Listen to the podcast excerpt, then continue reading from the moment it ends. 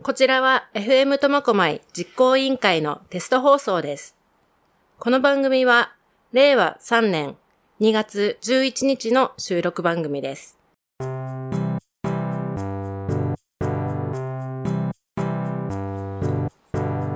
皆さん笑顔でお過ごしでしょうか？FM 苫小牧実行委員会の MC もみーです。新春生放送スペシャルを聞いてくださった方は、えー覚えてるかもしれないんですが、あの今年の抱負、もみーは怒らないでした。今のところ怒ってません。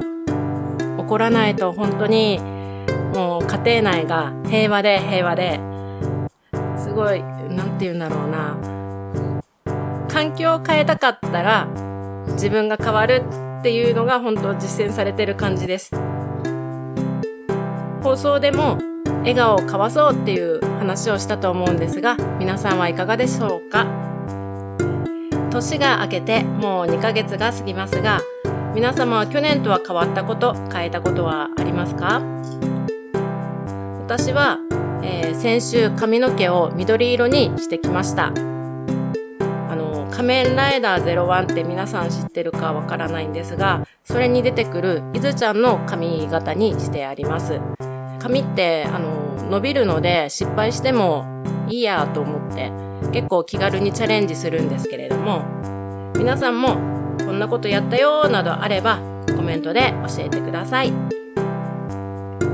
ただ、それが自分の人生を変えるくらいの変化だったら怖いですか？それとも楽しめますか？今回はそんな自分の変化それから苫小牧の変化が期待できる楽しそうなイベントスタートアップウィークエンドをご紹介させていただきます。前半ではスタートアップウィークエンドって何？という方のためのお話。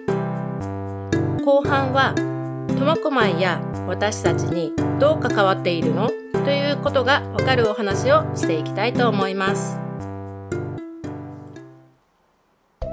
それでは今回のゲストを紹介します苫小牧市役所の商業振興課朝倉健太さんですよろしくお願いしますよろしくお願いします。朝倉さん最初にお会いした時に思ったのが、はい。すごいお目目がクリクリしててすごい可愛らしいというか活発な感じがしてあこの人何か面白いことやってくれそうだなっていう印象が受けたんですけども普段はどのようなことをされてるんですか？お仕事じゃなくて休日とか。休日ですか？はい。休日はですね、結構まあキャンプですとか、はい。あの最近マウンテンバイクを買ったんですけれども、まあ外で遊んだりするのが好きですね。で、苫小牧は結構その自然が近いので、まあそういったこう、アウトドア関係の遊びっていうのがよくできるので、うん週末はそのような遊びをしてます。はいそれは仲間とか家族とかいろいろですか？そうですね。一人とかも？はい、ありますね。いろいろな方で、まあ、自然と遊ぶのは結構いろんな形で、家族とも仲間とも一人でもできるんで、うん結構こう自分のペースでやってるかなっていう感じですかね。素敵な休日の過ごし方ですね、はい。そうあの気になったのが、はい。その今可愛らしい印象って言ったんですけども、はい。ご年齢おいくつぐらい？あ今37歳です。あすごい一番動きやすい時ですかねうーん、そうですね。体力もあり、はい。うん仕事も落ち着うんき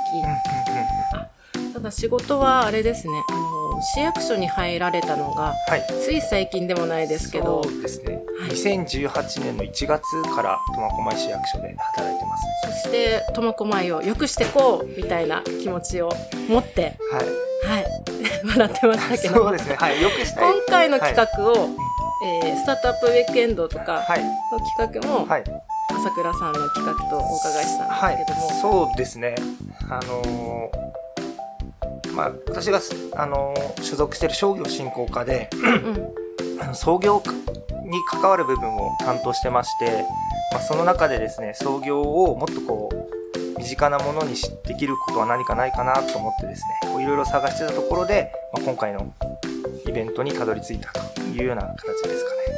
やっぱぱり楽しいことを持ってきてくれそうな。そうですね。あと、はい。えー苫小牧に来てからのこの魅力とかっていうのはありますかね、そうですね。さっきもお伝えしたんですけども私あのもともと生まれは札幌なんですけれども、まあ、同じ北海道にあってもやっぱ苫小牧はその繰り返しになっちゃうんですけど自然が身近だなっていうのはすごく感じますね。海も近いし山も近いしで湖も近いしっていうところでこう働きながらこう簡単に こう自然にアクセスできるっていうのはすごい苫小牧の魅力だなというふうに感じてます。ありがとうございます。はすごい、なんか、本当に快活な感じがそのまんま出てる。見た目と趣味と。すごい元気のありそうな方だなと思いました。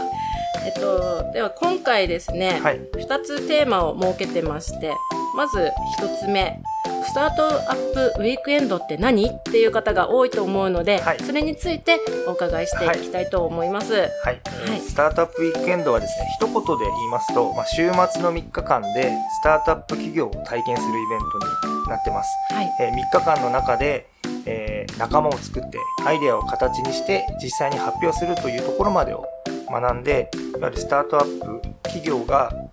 投資家からお金を、えー投資してもらうその動きをですね疑似体験するようなイベントになってます。うーん。投資をしてもらうところまではい。どうやったらお金を出してもらえるかとかそうですね。そういう感じですかね。はい。へー。そこまでやって、はい。実際、はい。うん、じゃあ起業しようっていうなった人っていうのは、はい。い、らっしゃいますか？そうですね、あの過去10年ですね、日本全国で開催されているイベントなんですけれども、はい。過去10年でですね、スタートアップウィークエンドの、えー参加者の中の企業数がですね、2130社あってですね、はい。企業率が14%、で起業した会社の中にはですね具体的に株式上場ですとか事業をバイアウトこう企業に売却したというですね、あのー参加者もいて非常に活発に起業が行われているイベントですね。もともとはい普通の会社員とか全然関係ないことやってた人がはい企業に売ったりとか、はいまた別の会社を作り上げたりとかしたはいっていうことですよね。そうですね。すごい確率ですね。えー、それは全国で行われてるんですよね。そうですね。全国というかですね、あの発祥がアメリカになりまして、一応世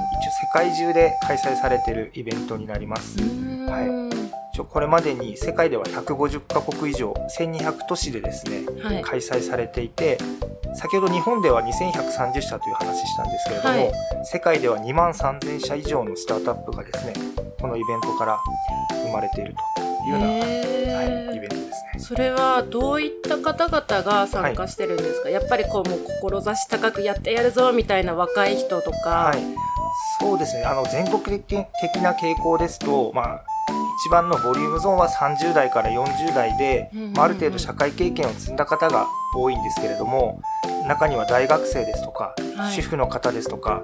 またはその仕事を一度こう定年退職された方ですとかいろんな方が参加されてますので、あのーまあ、年齢性別問わずですね参加できるイベントになってます。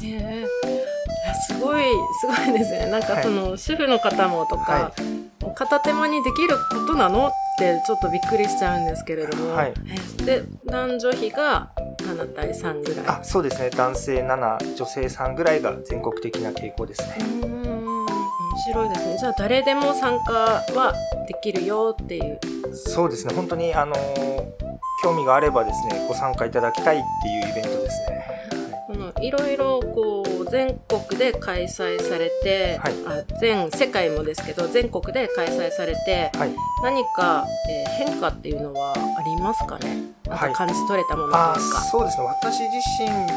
というよりかはその主催している方々にもいろいろお話しするんですけれども、もともとこうスタートアップ企業っていうスタートアップで起業する場合にはですねこう身の回りのこう問題を解決するようなアイデアが多かったっていうふうな例えばこう旅行を簡単にしたいですとか、うんそのファッションを自由にしたいとか料理を気軽にこう探したいですとかっていうアイデアが多かったっていうことなんですけれども、最近はですねこういわゆる業界業種に特化したようなものが増えてるということで例えばその工場の品質管理センサーですとか、うんうん。こう飲食店の調理自動化ロボットですとかっていうようなですね業界特有の個別の課題を解決するようなアイデアが増えてるというふうに聞いてましてはい。なのでこうまだまだですねこう万人に共通するアイデアっていうのはだん大体叶えられつつあるんですけれどもまだ業界業種それですとかあと個人によってですねこうもっともっと狭い悩みですとかっていうものは残ってますので、そういったものを解決するアイデアっていうのはこれからもこうチャンスがあるというふうに聞いてます。うーんなんか起業っていうとすごい、すごいこと考えなきゃいけないんだっていうふうに思ってたんですけれども、結構身近なものいやこれ困ってるなとか、はいそういうところから始まるっていうことですかそうね。ですね、はい。あの、聞いたところですと、例えば、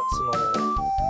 生理不順の女性がですね、えその自分の生理がいつ来るかがわからないと、すごくこう、仕事ですとか、生活にこう、支障をきたすなんていう、その自分の悩みがあってですね、えはい。その悩みを解決するために、そのアイデアを持ってですね、でそしてそのアイデアを解決できるチームの方と出会って、実際にそのサービスを実現したという方もいらっしゃいますので、本当にこう自分の悩みを誰かに解決してもらう、技術を持っている方と出会って解決してもらうっていう、そういう場でもありますので、ええはい。面白いですね、はい。本当に自分に力はなくても、はい、多分困ってるっていうのはみんな誰しも持ってると思うので、はいそれを持っていけばその仲間がやってくれるかもしれないもしくはまたもっといいアイデアくれるかもしれなはいいっていう場所になるんですねこのスタートアップウィークエンドっていうのは。そうですね、はい。なので、アイデアは持ってるけど、技術がない。技術はあるけど、具体的なアイデアはない。技術もアイデアもないけど、そういう面白いアイデア、技術に対して一緒に取り組んで、うん乗っかりたいっていう方でもいいので、本当にこう、様々な方がですね、ご参加いただけるイベントかなというふうに思ってへえすごい面白い。そのじゃあ、はい。スタートアップウィークエンド、はい。なんでこんな全国でやって苫小牧にも持ってこようと思ったのか、開催しようと思ったのかその必要性っていうのは、ます。はい。えーどうお考えでしょうあかはい。それはですね、はい。あのー、スタートアップウィークエンドの必要性としてはですね、まあ、世界中でですね、様々な課題ですとか、問題が次々と、まあ、今生まれる世の中になっているかと思うんですけれども、その課題を解決するためのアイデアをですね、うんうん。具体的に形にするイベントであるスタートアップウィークエンドの必要性というのは、まあ、ますます増すんかなというふうに考えています。で特に日本、まあ、北海道はですね、まあ、課題先進国なんていうふうに言われてましてうんあの特にまあ北海道では高齢化ですとか過疎化が急速に進んでいる地域で、まあ公共交通網とか輸送のインフラの維持が難しくなっている地域ですとかうんその他にはその人手不足によって生活サービスの質が下がったりですとか、まあ介護ですとかの人手不足さらにはその経営者の方が高齢化してるっていうような問題がありましてはい。そのようなですね、課題を具体的に解決することを目指すですね、スタートアップ企業っていうものの存在っていうのは、ますます重要になるのではないかというふうに考えてます。はい。そしてですね、まあ、スタートアップ企業を実際に起こす人とか、働く、そこで働いている人だけじゃなくてですね、例えば自分では起業はしないんですけれども、うん。資金的に彼らを応援するですとか、うん。例えばこう生み出されたサービスとか商品を実際に使ってみるとかっていうところでスタートアップ企業との関わりっていうのは持つことができると思ってましてうんうん。でそういったこともあるのでスタートアップっていう企業形態があってスタートアップ企業がどんな過程を踏んでですね起業してるかを知ることっていうのはこう市民の方にとってもですね重要ではないかというふうに考えてます。うん考えとしてすごい面白いなと思ったので、い後で苫小牧に深く関わるところで、後でもう一度はいお伺いしますけれども、はいはい本当に北海道苫小牧もそうですけど北海道が深刻というか高齢化とか過疎化とか、すごい問題だなと思うのでこれ後ではい後半の方であ突っ込んでいきたいかなと思いま。す。はい。では、えースタートアップウィークエンド気になる方、えー行きたいと思うんですけれども、はい。それの、えー日付、場所など教えていただけたらと思います。はい、えー、日付がですね、2021年2月26日金曜日、27日土曜日、28日の3日間ですね、JR 苫小牧駅隣のココトマラウンジにて開催します。参加費用は一般の方が2000円、学生の方は1000円です。で、お持ちいただく持ち物なんですけれども、イベントを楽しむ気持ちがあればですね、他に特に何もいらないです。特別なスキルですとか、アイデアがなくても大歓迎です。で、もし必要であればですね、パソコンですとか、タブレットですとか、筆記用具など、まあ、ご自身のアイデアですとか、を具体的にしていく過程で必要になるものについてはですね、各自お持ちいただければと思います。はい、わかりました。ありがとうございます。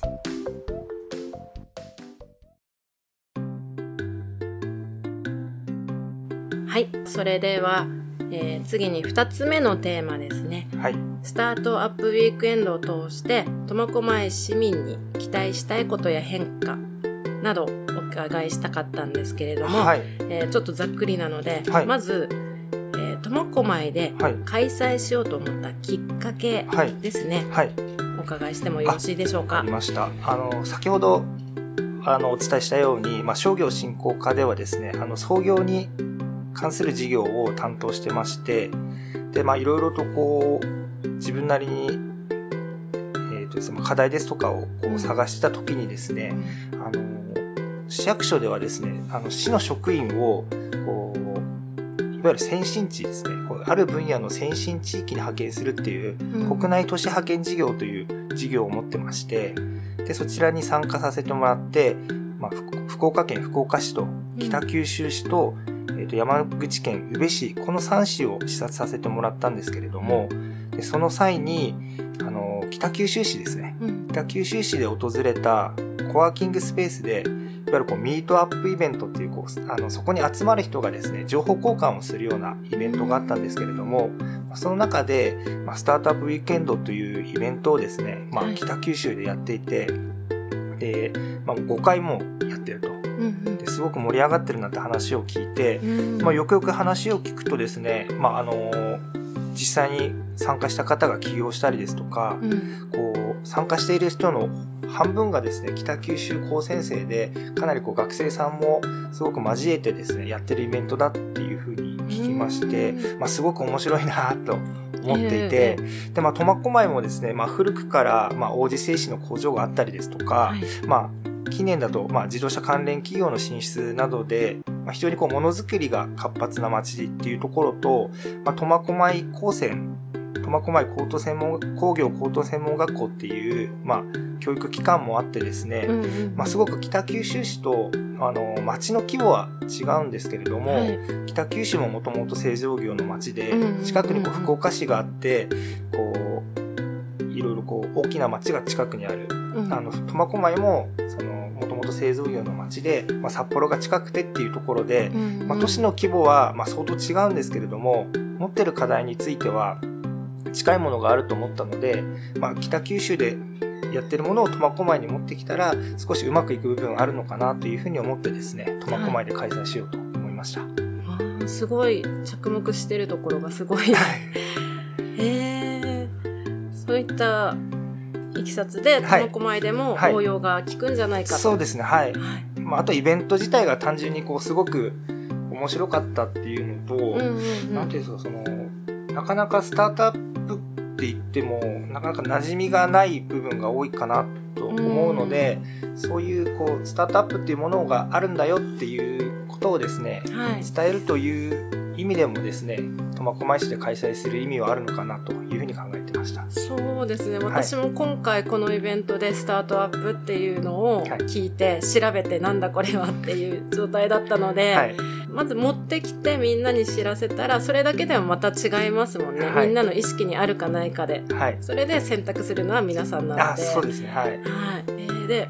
例えばじゃあどのような方に来てほしいとかっていうのはありますか、そうですね。まああの企業を起業ですとか創業をまあテーマにしたイベントなので、えー、まあ、起業に興味のある方はもちろんなんですけれども、はい、まあ、面白いことに興味のある方ですとか、まあ、苫小牧を元気にしたいっていうふうに考えている方にですね参加していただけると嬉しいですね。じゃあ参加してくれた方々、はい、参加したらどういう期待を持って参加してほしいという、はい、そうですねはい、まあ、次の日から、まあ、人生がこう大きく変わるなんていう変化ではないかもしれないんですけど、うん、まあ、日々の生活の中でい活かせるものを何か一つでも持って帰っていただけたらなと。まあ、例えば、それは、こう、これはで自分は起業するんだっていう、まあ、アイデアかもしれないですし、まあ、3日間やりきって、こうアイデアを形にしたっていう達成感かもしれないですし、こう3日間一緒に過ごした、まあ、仲間かもしれないですし、まあ、とにかく何かをですね感じていただけたら嬉しいなと思ってます。それでまあそんな方が増えれば、まあ、苫小牧がですねもっと元気になるんじゃないかなっていうふうにも考えてます。それこそあの前半でお話しされてた、はい、その地域の悩みとか、はい、そういうのを個々に多分皆さん心のどっかに持ってるけど、はい、どうしようもないっていうか形にできなくてももぞもぞしてたのを出す場所っていう感じですかね。そうですね。本当にこう自分の身の回りの悩みを解決したいっていうですねテーマでもいいので、あの本当にこう持ってきていただければと思います。自分では解決できないけどチームだったら解決できるかもしれないですとか、そういったものもあるのでこう仲間を見つけたいとかっていうようなあの、動機でもすごくいいと思いますので。何か変えたいとか何かきっかけが欲しいという方はですね是非参加していただきたいなと思います。この町も高齢化してきてるということで、はい、後継ぎができない、うん、どうしよう、はい、みたいな、うん、そういう時にただそれだけの悩みを持って、うん、うちは例えば餅屋さんやってんだとか、はい、後継ぎいないんだどうしよう、でそれだけを持って、その場に行って仲間を集めるとかそういうこともできるっていう。そうそうですね。はい。その後継ぎの問題に対して餅屋さんのこう持ってる課題を解決できるアイデアがその場で生まれるかもしれないので、それはその課題を感じてる方がいればですね。あのぜひぜひ持ってお持ちいただければと思います。も前も変わっていくしみんなのえー、考えも変わっていく可能性がすごい広がるっていう感じが受けましたね。今回のイベントが26日からありますけれども、はい、その前に、スタートアップウィークエンドって何って人のためのプレイベントが行われたそうなんですけれども、はい、そちらやってみて今回何か手応えというかありましたか、はい、そうですね。やっぱり先ほども言ったようにそのスタートアップっていう言葉はですねまだまだ一般的な言葉ではないと思うんですけれども、まあ、ご参加いただいた方にこのイベントの概要もそうですしスタートアップでスタートアップ企業っていうのがどういうものなのかっていうのがご理解いただけたのでまあすごくいいプレイイベントにだったかなと思ってます。そしてで、まあ、その後のですね、あの、参加者ですね、プレイイベントに参加された方の、まあ、本番への参加っていうものもいただけたので、すごく良かったなと思ってます。で、あと、まあ、プレイイベントに参加していただいた方はちょっとわかると思うんですけど、まあ、ファシリテーターの中本さんっていう方が、まあ、今回その、イベントに参加いただく方なんですけども、すごく熱意があってですね、すごい行動力のある方で、私もこう中本さんに引っ張ってってもらってる部分もあるんですけども、まあ、スタートアップウィークエンドに参加して中本さんとお話しするだけでもですね、参加する価値があるんじゃないかなと、こう熱い気持ちみたいなものがですね、少し分けてもらえるかなと思ってます。はい。そうですね。私も一度中本さんとお会いっていうか、ズームでお話ししましたけど、すごいパワー感じましたね。もうほんとぐいぐい、なんか引っ張ってってくれそうな。そうですね。悩んでてもうじうじしててもすぐ次々って私から引き出してくれそうな感じの 本当に行くだけでも、うん、あの、うん、すごいいいと思います。会うだけでもいいっていうのが本当にわかる気がしました、今。はい、今今回、イベントまだ行われてないんですけれども、はい、今後も考えてはいますか？そうですね、はい。あの、一度だけじゃなくて、まあ、継続して開催していきたいなとはいうふうに思ってます。はい。先ほどお話したように北九州市でも、まあ私があの訪問した際で5回開催してたりっていうところで、うまくいってる年はですね何回も何回も開催してどんどんどんどん盛り上がってるっていうのがあるので、本当にこう今後も継続していきたいなっていうふうに思ってます。まあ、ただまあ今回ですね、あの、市がスポンサーというか、市が主催してですね、はい、あの、市からこう、市が主催してるんですけれども、はい、まあ、今後ですね、まあ、市で主催するかっていうのがすごくこう難しいかなというふうに考えてまして、で、他の地域だとこう民間主導でですね、行われている事業になりますので、えー、まあ、今後はですね、民間の企業の方のスポンサーというものが必要になるかなというふうに思ってます。なのでですね、まあ、1回目の今回を、まあ、成功させてですね、小さくてもいいので、何かこう、火種を作ってですね、はい。あの、今後多くのスポンサーの方にですね、協賛できるような、そんな会にしていきたいなと思ってます。はい。なので本当に興味持った方にもどんどん参加していただければなと思ってます。それで、はい。あの、私がすごいここを押したいっていうところがあるんですけども、はい。あの、今回だけかもしれないはい市からの補助金でこんなに参加費安いんですよね。あそうですね、はい。あのー今回は市が主催するということでですね、まあ、市が事業費のほとんどをこう、負担してるので、ええ参加者の方、先ほどお話しした通りですね、一般の方が2000円で、学生の方1000円。で、うんこれに、あのー金曜日の夜と、土曜日の昼と、うん土曜日の夜と、うん日曜日の昼と、日曜日の夜、まあ、計5食ついて、このお値段なんですよね。うん。で、あの、他の地域だと、あの、5000円とか、高いところだと、参加費1万円とかっていうう、んうんあの、通常参加費かかるんですけれども、今回、まあ、苫小牧市主催というところで、かなり、あの、参加費用は抑えられてるのかなというふうに思います。私もうびっくりしたんです。安すぎて、はいあれ会場費にもならないんじゃないのでもご飯もついてるし、いろいろ教えてくれるし、え？って思ったらこんなからくりがあったんだと。はい。すごい苫小牧市であのバックアップしてくれてるんだなっていう、もう今がチャンスだと思いまして。そうですね。はい。この値段で参加できるのは今回だけだと思います。本当ね、思います。いや、思いますって私は開催したこともないんですけど、こんなに安いわけがないと思ったので、ははいい。苫小牧市のあの熱意がすごい伝わりました。ははい。いや、本当に多くの方に参加いただきたいなというふうに思ってます。い。じゃあえー最後にはいもう一度、はいえースタートアップウィークエンドの、えー情報ですね。はい。えー2月26日金曜日から3日間、ココトモラウンジで開催。えー学生チケットが1000円、一般チケット2000円。3日間のお食事と、えーお食事5食、5食分ですね、ついてます。はいで気になる方は、スタートアップウィークエンド苫小牧で検索してみてください。はいはい。あと、広報苫小牧にも載ってますね。はい。苫小牧市役所のリーフレットはい。も置いてあります。はい。はい。皆様どうぞご確認ください。はい。では最後になりますが、朝倉さんからお伝えしたいことなどありませんか？はい、えーっとですね、今回のスタートアップウィークエンドの開催にあたりまして、たくさんの民間企業の方や、まあ、経済団体の方、金融機関の方や、えー学校関係者の方にコーチやジャッジとして、参加いただいたりですとか、まあ、ご講演をいただくことができました、えーこの場を借りてお礼をお伝えしたいです。どうもありがとうございました。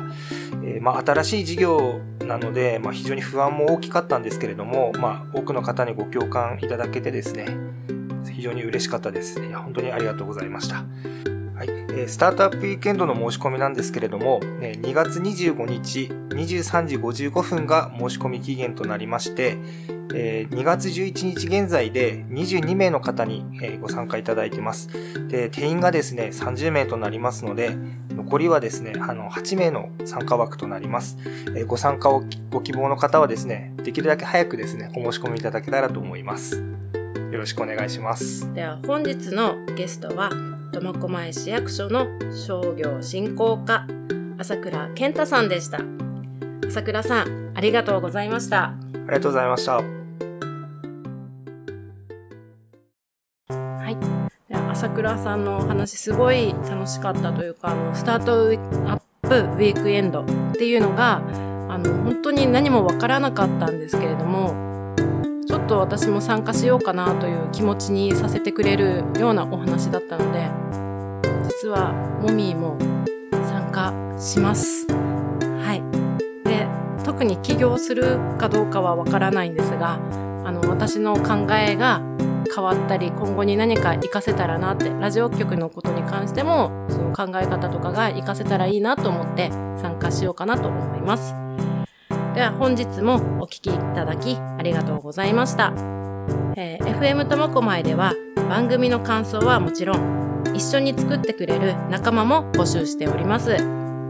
少しでも気になる方はぜひご連絡くださいそれでは次回もお楽しみに MC もみーでした。